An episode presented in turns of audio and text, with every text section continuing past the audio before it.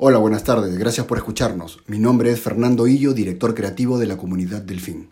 Nuestra publicación para hoy 15 de febrero del 2021 es ¿En qué creen los que crean?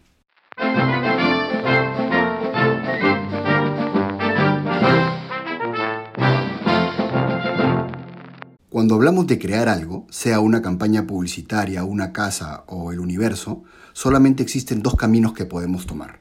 O las cosas se crean de la nada, o son la mezcla de elementos ya existentes. El viernes pasado hicimos una encuesta en nuestro perfil de Instagram, Finlandia Perú, y sorprendió ver que aún hay un porcentaje de personas que creen que lo nuevo, lo innovador o lo nunca antes visto es algo que se genera de la nada. Hoy la razón nos haría imposible negar que una casa se construye con materiales ya existentes, no se crea de la nada. Incluso la elaboración de sus planos tampoco surgen de la nada, porque antes de ser un plano fue un concepto en la cabeza de algún arquitecto. Y ese concepto tampoco surge de la nada, sino que aparece por lo que este profesional tiene en la cabeza como aprendizajes, experiencias, cuestionamientos y etc. Hagamos un ejercicio que sella el tema. Cierren los ojos por un momento e imaginen a un dragón. ¿Cómo serían sus alas? ¿Sus colmillos? ¿Cómo estaría compuesta su piel?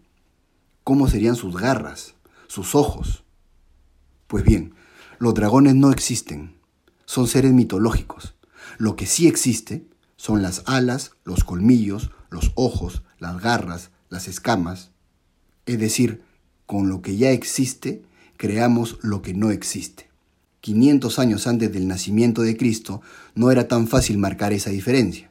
Por eso Parménides de Lea expone su aforismo ex nihilo nihil, que significa nada se crea de la nada, o con nada no se puede crear nada y dirige sus cañones hacia la primer y mayor creación de todas, el universo.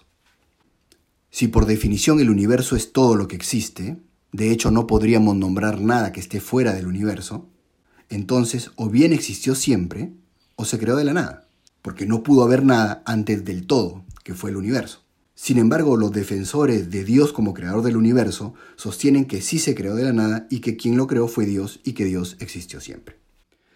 Existe un comportamiento muy común entre quienes trabajamos en creatividad publicitaria.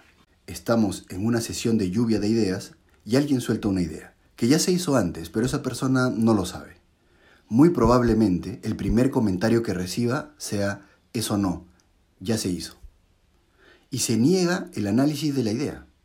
Podría suceder que al terminar de analizarla, se descarte igual. Pero también podría suceder que en ese proceso que en ese camino se descubra una nueva manera de decir las cosas. Pero no lo vamos a saber si ni siquiera iniciamos el camino, porque esa idea, abro comillas, ya se hizo antes.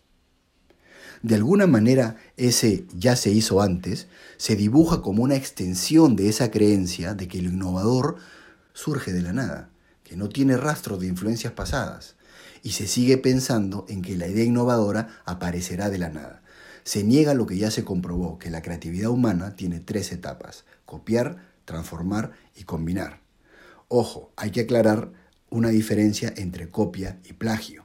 Plagio es darse crédito por el trabajo de alguien más.